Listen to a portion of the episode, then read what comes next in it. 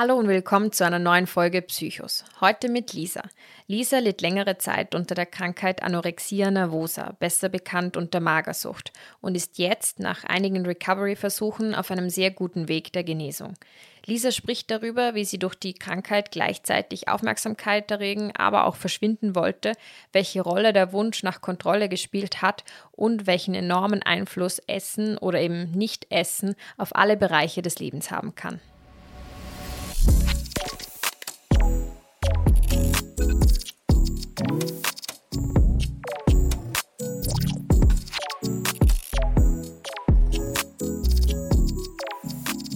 Hallo Lisa, wie geht es dir?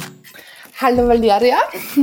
Also mir geht es eigentlich ganz gut, nur ein bisschen gestresst von der Arbeit mit einer etwas schwierigen Kundin, aber ansonsten ist alles in Ordnung. Sehr gut. Wie hat bei dir die Magersucht begonnen?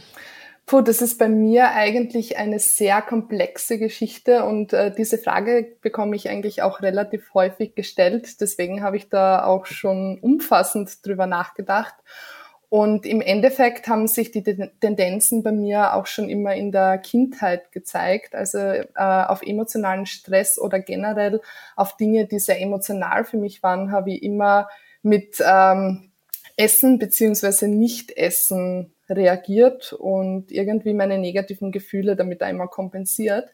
Aber ähm, ja, so richtig begonnen hat es mit 17. Da habe ich meine erste richtige Diät gemacht, die auch äh, funktioniert hat. Ähm, aber ich habe mir davor auch schon immer Gedanken um meinen Körper gemacht. Also wie ich zehn Jahre alt war, habe ich mir schon Gedanken um mein Aussehen gemacht. Ähm, ob ich dünn genug bin, ob ich so passe, wie ich bin äh, und habe da auch schon Diätversuche immer gestartet, die immer gescheitert sind, wahrscheinlich weil meine Willenskraft nicht da war. Aber je älter ich wurde, umso mehr habe ich den Konkurrenzdruck äh, von außen gespürt. Also ich habe mich sehr intensiv immer mit anderen Mädels verglichen und ähm, ja, dann hat das mit 17 auf einmal funktioniert. Da habe hab ich relativ schnell viel abgenommen, aber auch wieder zugenommen. Aber so richtig reingerutscht in die Krankheit bin ich dann im Alter von 19, als ich ähm, ja gerade für meine Matura gelernt habe.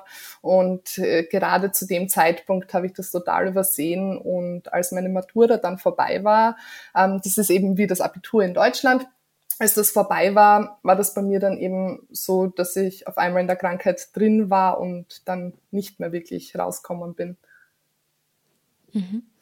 Und warum glaubst du, war das bei dir immer so, dass du das Gefühl hattest, bin ich dünn genug, bin ich gut so wie ich bin und dass du dich da mit anderen Mädels auch verglichen hast? Also ich habe eine ältere Schwester und meine ältere Schwester war quasi immer der Überflieger in der Familie. Meine Kernfamilie hat mich das nie wirklich spüren lassen, dass meine Schwester jetzt besser in der Schule ist, äh, schlanker war als ich und so weiter. Aber die äh, Verwandtschaft im Umfeld, die haben mich das schon spüren lassen und auch meine Lehrer, weil meine Schwester und ich quasi den gleichen schulischen Werdegang hinter uns gebracht haben. Und ähm, die haben mich dann immer sehr stark mit meiner Schwester verglichen. Und irgendwann habe ich dann gedacht, dass ich wahrscheinlich genauso sein muss wie sie, um auch von den anderen irgendwie wertgeschätzt zu werden. Mhm. Und hast du dann Wertschätzung erfahren, wie du dann dünner geworden bist? Äh, ja, tatsächlich. Das war wahrscheinlich auch irgendwie ein falsches Learning dann äh, zu dem Zeitpunkt. Also ähm, ich bin ja nicht nur im Schatten von meiner Schwester gestanden, sondern auch im Schatten von meinen Freundinnen dann später. Beim Fortgehen war das dann eher immer so, dass meine Freundinnen angesprochen worden sind und ich dann eher so der Kumpeltyp immer war. Also wenn ich dann angesprochen worden bin, dann meistens, um über mich und meine Freundinnen ranzukommen. Und ich habe das natürlich sehr deutlich gespürt. Und als ich dann ab, angefangen habe abzunehmen, habe ich auf einmal von allen Seiten Komplimente bekommen. Ich bin dann plötzlich aufgefallen. Äh, Männer haben mich angesprochen, also tatsächlich mich und nicht äh, in dem Sinne, dass sie meine Freunde kennenlernen wollten. Und ich habe halt auch wirklich von meiner Klasse viele Komplimente bekommen. Und das war dann eben so dieses Learning ähm, oder die Konditionierung, eine falsche Konditionierung, wo ich dann wirklich gedacht habe, okay, je dünner ich werde, umso mehr Wertschätzung bekomme ich und ich darf bloß nie wieder zunehmen, weil ansonsten ist das alles weg und man gewöhnt sich ja doch recht schnell daran, ähm, an dieses anfangs gute Gefühl. Mhm. Und ist es dann auch wirklich immer so weitergegangen? Also wenn du dann noch dünner warst und noch dünner, dass es wirklich immer mit mehr Anerkennung einherging? Nein, dann nicht mehr. Also ich habe dadurch beispielsweise auch Freunde verloren, weil ich ähm, irgendwie gar nicht mehr so empfänglich äh, war für, für sämtliche Kritiken und ich habe mir dann auch immer gedacht, die sind nur neidisch äh, und deswegen sind dann eben auch so ein paar Streitigkeiten entstanden. Äh, und ansonsten, das war schon eine Zeit, wo es Facebook eben auch schon gegeben hat und wo wir alle sehr aktiv auf Facebook beispielsweise waren. Und wenn ich da ein Foto gepostet habe, habe ich schon Kommentare bekommen wie Mädel ist mehr und du bist zu dünn und du schaust schon krank aus. Also im Endeffekt ähm, habe ich dann zwar Aufmerksamkeit bekommen, aber nicht mehr die Aufmerksamkeit wie am Anfang. Also keine Komplimente, sondern halt eher solche Kommentare, dass ich krank ausschaue. Was hat das dann mit dir gemacht, wenn du solche Kommentare bekommen hast? Ich muss ehrlich sagen, dass mich diese Kommentare äh, kalt gelassen haben. Einerseits habe ich mir immer eingeredet, ja, wahrscheinlich sind die nur neidisch auf mich, weil ich jetzt so einen tollen, unter Anführungszeichen, tollen Körper habe. Und ähm, auf der anderen Seite habe ich mich auch schon an die Gefühle der Essstörung quasi gewöhnt, also zum Beispiel an das Hungern. Also irgendwann habe ich äh, Hungern gar nicht mehr als ähm, negativ empfunden oder als unangenehm, sondern habe auch irgendwie angefangen, das Hungergefühl zu genießen. Und das hat mich irgendwie auch stärker gemacht. Also zumindest habe ich mir das eingeredet, dass ich äh, stark bin, dass ich Durchhaltevermögen habe. Und irgendwie war das Gefühl für mich viel, viel wichtiger als dann letztendlich die Kommentare von außen. Mhm. Du erwähnst in einem Blogbeitrag auch immer wieder das Verschwinden wollen. Mhm. Welche Bedeutung hatte das für dich? Ähm, puh, das ist eine gute Frage, eine schwierige Frage. Ähm, also ich bin eigentlich ein Mensch, obwohl ich jetzt auf Instagram sehr aktiv bin, ähm, bin ich eigentlich ein Mensch, der gar nicht so gerne im Vordergrund steht. Und ähm, ich tue mir zum Beispiel heute unglaublich schwer damit, wenn ich Komplimente bekomme und ähm, ja, ich finde es einfach ein bisschen schwierig, wenn ich auffalle. Also ich versuche immer so wenig wie möglich aufzufallen. Und ähm, ich glaube, das liegt auch daran, weil wenn man auffällt, dann muss man quasi auch die Stimme erheben, man muss präsent sein. Und mir ist dann oft gar nicht so danach präsent zu sein, sondern ich möchte dann meistens immer nur meine Ruhe haben und ähm, ja, muss, möchte nicht immer zu meiner Meinung stehen müssen oder meine Meinung vertreten müssen, was irgendwie total ein falscher Ansatz ist. Und ich glaube einfach, dass ich damals eben so gedacht habe und deswegen verschwinden wollte. Mhm. Und wann hast du selbst zum ersten Mal bemerkt, dass du krank bist? Uh, puh, gute Frage. Also definitiv noch nicht zum Zeitpunkt meiner ersten Recovery-Behandlung. Ähm, wo ich das, also die richtige Krankheitseinsicht kam, glaube ich, erst tatsächlich vor zwei Jahren, wo ich es mir wirklich selbst eingestanden habe, dass ich ein Problem habe. Wobei ich aber natürlich schon vorher gewusst habe, dass das eine Magersucht ist, dass das eine Essstörung ist. Ähm, das habe ich dann quasi nach meinem Krankenhausaufenthalt schon gewusst oder gemerkt. Ähm, aber so wirklich eingestehen wollte ich es mir nie. Und das habe ich dann erst tatsächlich vor zwei Jahren so wirklich geschafft. Also wo mir wirklich bewusst worden ist, okay, dass ich wirklich tiefer in der äh, Materie drin stecke, als mir eigentlich lieb ist. Und ähm, da habe ich das dann auch wirklich mal annehmen können, dass ich magersüchtig war, besser gesagt. Also ich bin es ja jetzt nicht wirklich mehr vom körperlichen Zustand her. Ähm, aber es, also psychisch geht das dann trotzdem nicht weg. Und ich wollte es mir halt auch aus den Gründen nie wirklich eingestehen, weil ich, ich war zwar extrem dünn, ich war im Untergewicht, ich war im anorektischen Bereich, aber ich habe halt gewusst, es gibt da noch Mädels da draußen, die sind viel, viel dünner als ich und die brauchen halt mehr Hilfe als ich. Und deswegen wollte ich mich da auch nicht so in den Vordergrund drängen mit der Krankheit. Mhm. Also du hast gemeint, das hat keine Berechtigung, weil es gibt noch welche, genau. denen geht es noch schlechter. Genau so ist es. Wie hat dein Alltag mit der Magersucht ausgesehen? Also meine, äh, na, meine Nahrungsaufnahme oder beziehungsweise mein Essen äh, oder die Essenszeiten, die waren bei mir immer sehr strikt ähm, durchgeplant. Also ich habe schon meistens äh, eine Woche vorher immer geplant, was ich dann in der nächsten Woche essen werde. Ähm, ich bin immer relativ früh aufgestanden, weil ich nicht lange schlafen konnte, obwohl ich eigentlich gar keine Energie hatte. Äh, mein Tag hat dann meistens äh, mit Kaffee begonnen und ähm, Frühstück war dann immer so die größte Mahlzeit. Dann ist es halt auch immer kleiner geworden, die Portionen. Ähm, anfangs habe ich noch viel Sport gemacht. Irgendwann hat mir dann dazu auch äh, ja, die Kraft gefehlt. Und im Endeffekt ähm, hat mein Tag so ausgeschaut, dass ich mich wirklich ähm, den ganzen Tag mit Essen beschäftigt habe, mit Kalorien beschäftigt habe. Ich habe viel im Internet äh, recherchiert, was hat am wenigsten Kalorien, was kann ich essen, was ist erlaubt. Ich habe Verbotslisten erstellt und ähm, ja, und äh, darüber hinaus war ich halt auch meistens den ganzen Tag über sehr schlecht gelaunt. Also es hat auch viele Streitigkeiten in der Familie gegeben wegen meiner schlechten Laune.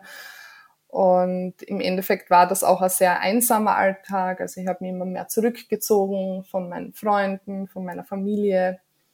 Und ja, so hat das im Endeffekt ausgeschaut, wobei nicht jeder Tag gleich war wie der andere, aber meistens, ähm, also die Gedanken ums Essen, die waren dann schon jeden Tag immer sehr präsent. Gab es da auch bestimmte Regeln, die du dann verfolgt hast? Ähm, also meine Regel war quasi immer, Kohlenhydrate sind schlecht.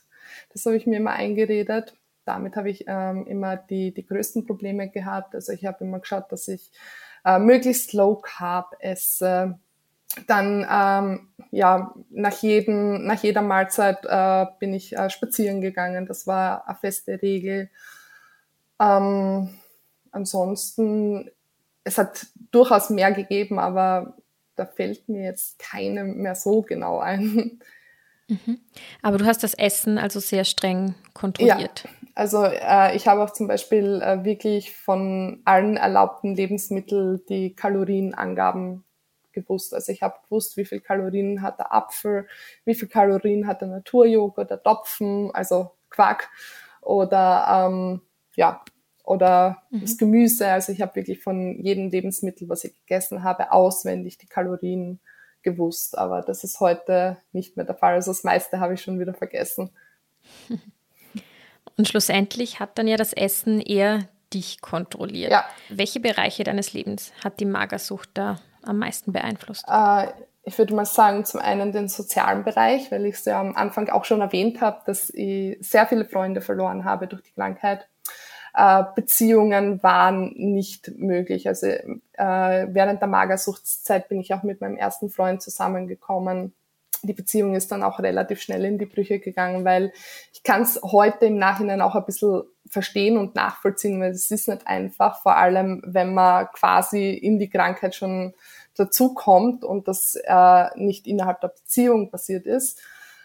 Und ansonsten natürlich auch meinen schulischen, ähm, also den schulischen Bereich. Ähm, während der Magersucht war ich in der Schule zwar relativ gut, aber dann, als es an die Uni gegangen ist, ähm, da hat die Krankheit schon sehr stark meinen Alltag beeinflusst. Also ich habe ähm, in den Vorlesungen, kann ich mich noch erinnern, habe ich mich eher mit dem Essen beschäftigt, also was ich heute noch essen werde, Kalorien gezählt und so weiter und habe eher weniger aufgepasst, was da so passiert ist.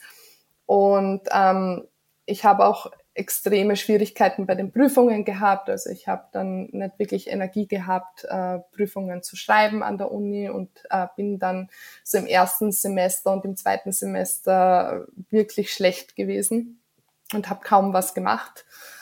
Und äh, ja, das war auch der Grund, wieso ich ein bisschen länger studiert habe. Also äh, die Mindeststudienzeit bei meinem Studium war fünf, waren fünf Jahre und ich habe dann insgesamt ähm, sechs Jahre gebraucht, also ein Jahr länger. Und ähm, ja, das hat mich schon sehr, sehr beeinflusst und auch meine Noten sind dann halt dementsprechend schlecht gewesen. Mhm. Welche Rolle hat das Thema Kontrolle generell bei dir gespielt? Äh, Kontrolle war mir sehr, sehr wichtig, weil ähm, ja, ich habe ich hab irgendwie immer das Gefühl der Kontrolle gebraucht, weil ich mich ansonsten irgendwie immer ein bisschen verloren gefühlt habe. Und durch die Kontrolle habe ich mich irgendwie stark gefühlt. Mhm. Ja. Welche negativen Denkmuster gab es bei dir? Also welche Dinge hast du geglaubt bzw. nicht geglaubt, weil du einfach zu tief in der Krankheit warst? Ähm, also welche Dinge habe ich geglaubt und welche Dinge nicht geglaubt? Hm. Also ähm, ich habe geglaubt, dass generell äh, alles, was über Ka 100 äh, Kalorien hat von den Lebensmitteln her, ähm, habe ich geglaubt, dass das schlechte Lebensmittel sind. Also dass, die waren sowieso auf meiner Verbotsliste. Ähm, was ich nicht geglaubt habe, war, dass ich krank bin, dass ich zu dünn bin, dass ähm, ich meinen Körper damit massiv schädigen werde, ähm, was ich ja letztendlich dann auch gemacht habe. Also ich habe heute, äh, also heute spüre ich schon ein paar Nachwirkungen aus dieser Zeit. Ähm, ich habe zum Beispiel auch äh, Laxantien missbraucht, also Abführmittel, habe ich es in hohen Dosen genommen. Und da ist mir natürlich auch immer von allen Seiten gesagt worden, also die, die das mitbekommen haben, dass mich das irgendwann mal einholen wird und dass ich damit massive Probleme kriegen wird, werd. Und das habe ich auch nicht geglaubt. Und im Endeffekt ist es ja dann doch eingetreten. Mhm. Also gutes Zureden von außen hat auch nicht viel gebracht bei dir. Nein, das ist eigentlich quasi alles immer an mir abgeprallt. Mhm. Ich war irgendwie so in meiner eigenen Welt und ähm, im Endeffekt, was ich mir immer wieder eingeredet habe, ist, dass ich niemandem vertrauen kann außer mir selbst. Mhm. Wenn ich überhaupt wem vertrauen kann. Also ich habe ehrlich gesagt auch mir selbst nicht zu 100 Prozent vertraut. Du warst auch in unterschiedlichen Internetforen. Mhm. Was sind das für Foren? Was passiert da? Also ich war nie in einem Pro-Anna-Forum.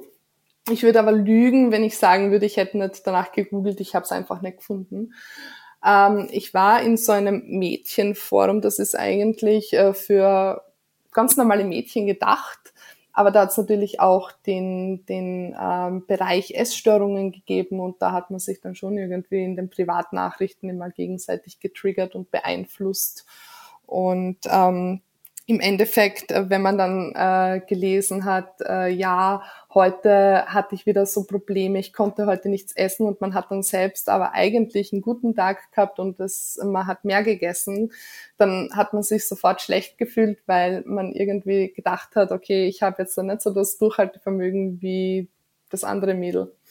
Also im Endeffekt ähm, triggert man sich da gegenseitig und reitet sich auch äh, gegenseitig in die Krankheit rein.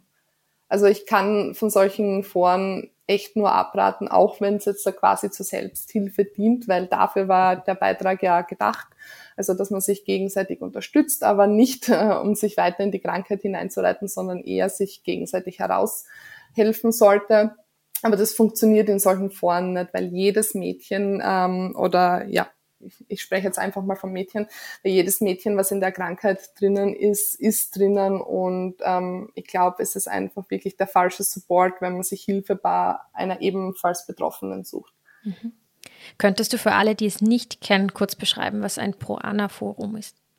Äh, Pro-Anna-Forum ist ein Forum für anorektische Mädchen, wo man sich gegenseitig äh, quasi motiviert, immer weiter abzunehmen mhm. und noch dünner zu werden und quasi noch stärker in die Magersucht reinzurutschen.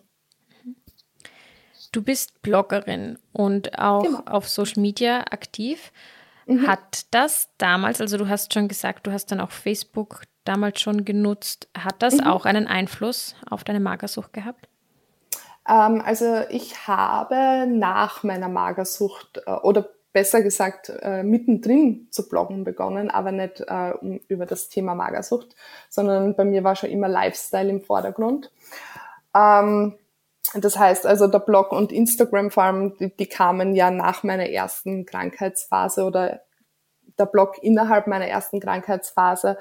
Und ähm, jetzt im Nachhinein betrachtet, natürlich beeinflusst mich Social Media schon auch extrem, was jetzt da meine ähm, eigene Krankheit betrifft. Also das war vor allem am Anfang so, als die meisten eher über Mode geblockt haben. Ähm, da habe ich mir dann schon gedacht, okay, äh, ja, ich schaue leider nicht so aus und vielleicht habe ich deswegen weniger Erfolg als andere. Aber in der Hinsicht muss ich jetzt sagen, bin ich froh, dass äh, der Trend, ich nenne es jetzt einfach mal Trend, dass der jetzt doch äh, mehr in Richtung Selbstliebe geht, mentale Gesundheit geht. Und das ist dann schon irgendwie äh, eine positive Entwicklung. Achtest du momentan darauf, welchen Kanälen du folgst? Weil es gibt ja doch immer noch Kanäle, mhm. wo es darum geht, so dünn wie möglich zu sein. Also solchen Kanälen folge ich nicht. Also ich achte schon sehr stark drauf, wem ich folge und im Endeffekt sind das alles Kanäle, die die gleichen Werte vertreten wie ich. Mhm. Was würdest du sagen, war der Tiefpunkt deiner Krankheit? Der Tiefpunkt meiner Krankheit, der ist schon sehr lange her, also der liegt schon acht Jahre zurück. Und zwar, das war im Mai, also Mitte Mai 2012 ähm, wo ich zusammengebrochen bin und ähm, aufgrund von äh, Schmerzmitteln, die ich genommen habe, weil ich eben äh, Schmerzen gehabt habe. Ich habe da zwar nur eine genommen, aber ich war dann schon so dünn, dass ich das überhaupt nicht ausgehalten habe. Habe ich einen äh, epileptischen Anfall gekriegt und äh, bin dann eben ins Krankenhaus gekommen und da habe ich auch mein Tiefsgewicht von 47 Kilo gehabt. Mhm. Und wann kam für dich der Wendepunkt?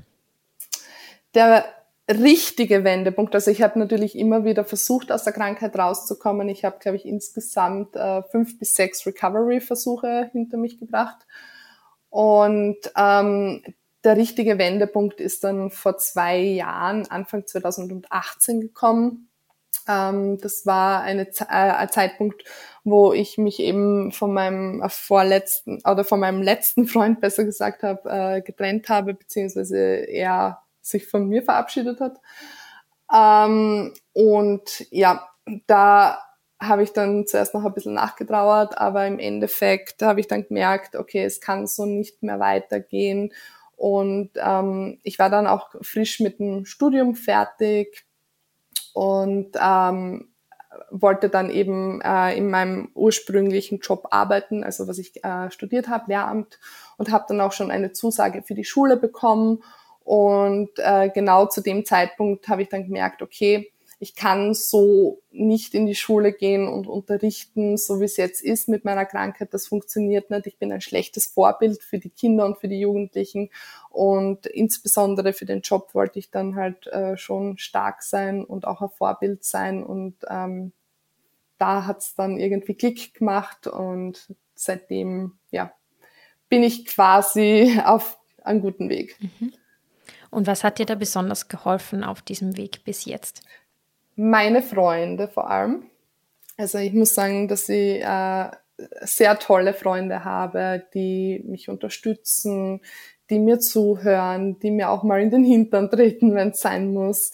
Ähm, und äh, ich glaube, ohne die Unterstützung von meinen Freunden wäre es sicher nicht möglich gewesen, aus dieser Krankheit rauszukommen. Aber natürlich auch auf der anderen Seite der Gedanke, dass ich mich äh, oder dass ich keine Zeit mehr verschwenden möchte für diese Krankheit, weil sie hat mir unglaublich viel Zeit gekostet. Und ähm, ja, ich habe eigentlich wirklich sehr, sehr viele tolle Momente dadurch versäumt und äh, jetzt ist die Motivation einfach stärker, ein schönes Leben zu genießen, als mich weiter mit der Krankheit quasi abzuplagen, weil glücklich gemacht hat es mich ja nicht wirklich. Mhm. Was machst du jetzt zum Beispiel, wenn du in den Spiegel schaust und wieder so ein Gedanke kommt, ich könnte doch eigentlich dünner sein? Ähm, schreiben. schreiben, fotografieren.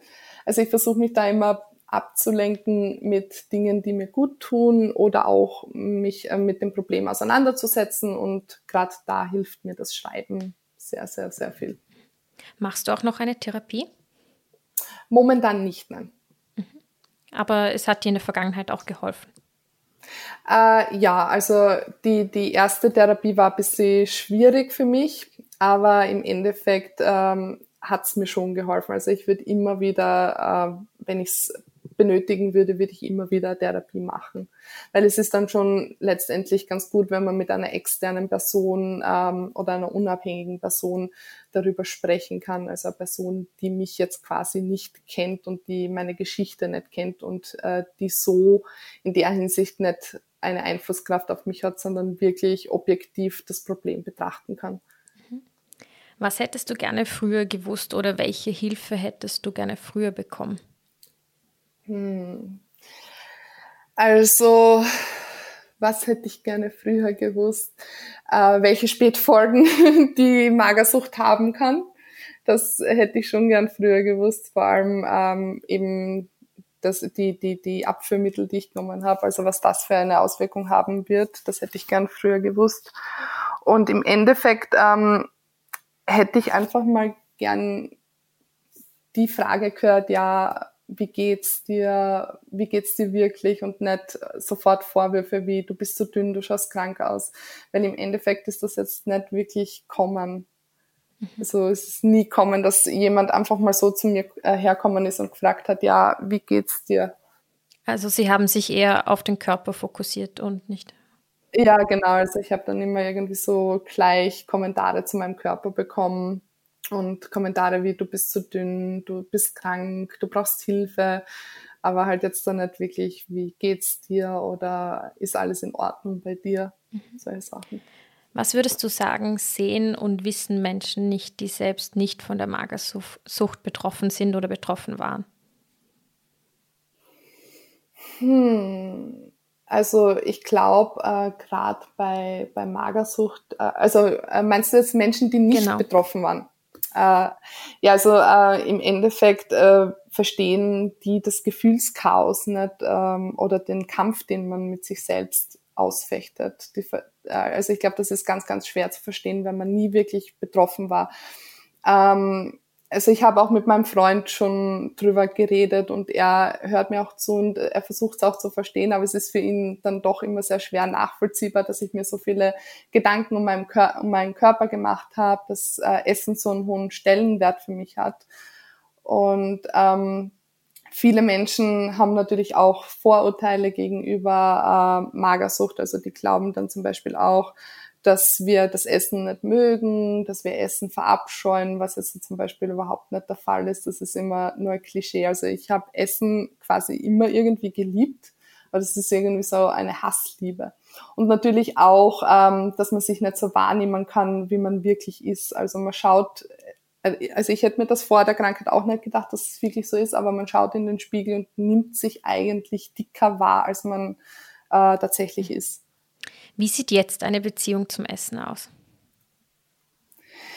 Äh, sie ist besser.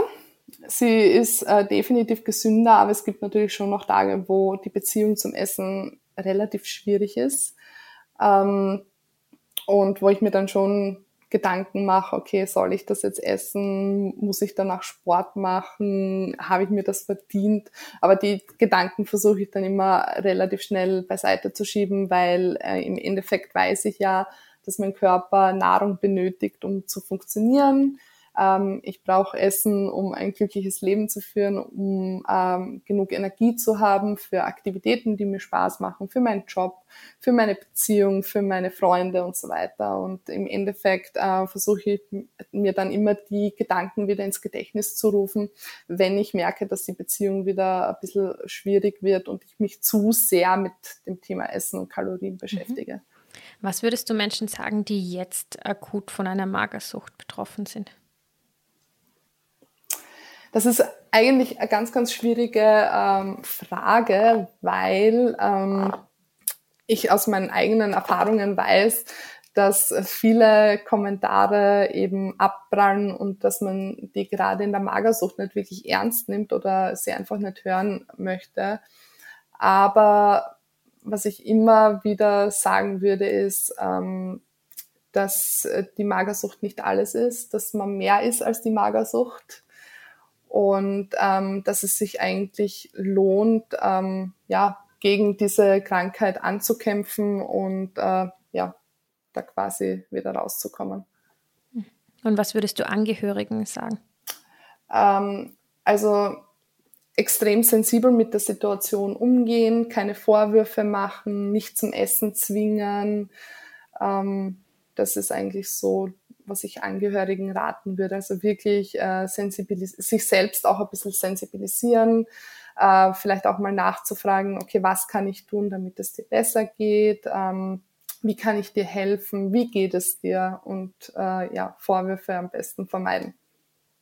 Mhm. Oder auch äh, Kommentare zum Körper. Also das war für mich auch immer ganz, ganz schwierig. Vor allem, äh, nachdem ich zugenommen habe, war es für mich schwierig, wenn dann die Leute herkommen sind und gesagt haben, du schaust jetzt wieder besser aus, weil ich dann sofort den Gedanken gekriegt habe, okay, ähm, du bist wieder zu dick. Das heißt, äh, du müsstest wieder abnehmen, weil, ja, ich weiß auch nicht, wieso das äh, immer entstanden ist, also wieso diese Gedanken dann aufgekommen sind. Aber ich glaube, das liegt auch daran, weil ich mich durch die Magersucht auch immer irgendwie ein bisschen besonders gefühlt habe und mir gedacht habe, okay, ich steche jetzt da trotzdem hervor, obwohl ich ja eigentlich verschwinden möchte. Also Magersucht ist quasi eine extremst widersprüchliche Krankheit, ähm, die selbst für mich als Betroffene oder ehemalig Betroffene äh, sehr, sehr schwer erklärbar und nachvollziehbar ist. Mhm. Gibt es noch irgendetwas, das wir jetzt nicht angesprochen haben, das dir aber noch wichtig wäre? Hm. Nein, im Endeffekt, glaube ich, haben wir über die wichtigsten Themen gesprochen. Sehr schön. Ja. Danke dir. Ich sage auch danke fürs Interview.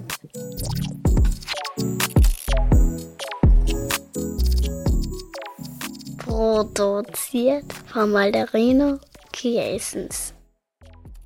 Die Telefonnummer der Telefonseelsorge ist für Österreich die 142, für die Schweiz die 143 und für Deutschland 0800 111 0111 oder 0800 111 0222. Die Nummern sind alle kostenfrei und es ist rund um die Uhr jemand da.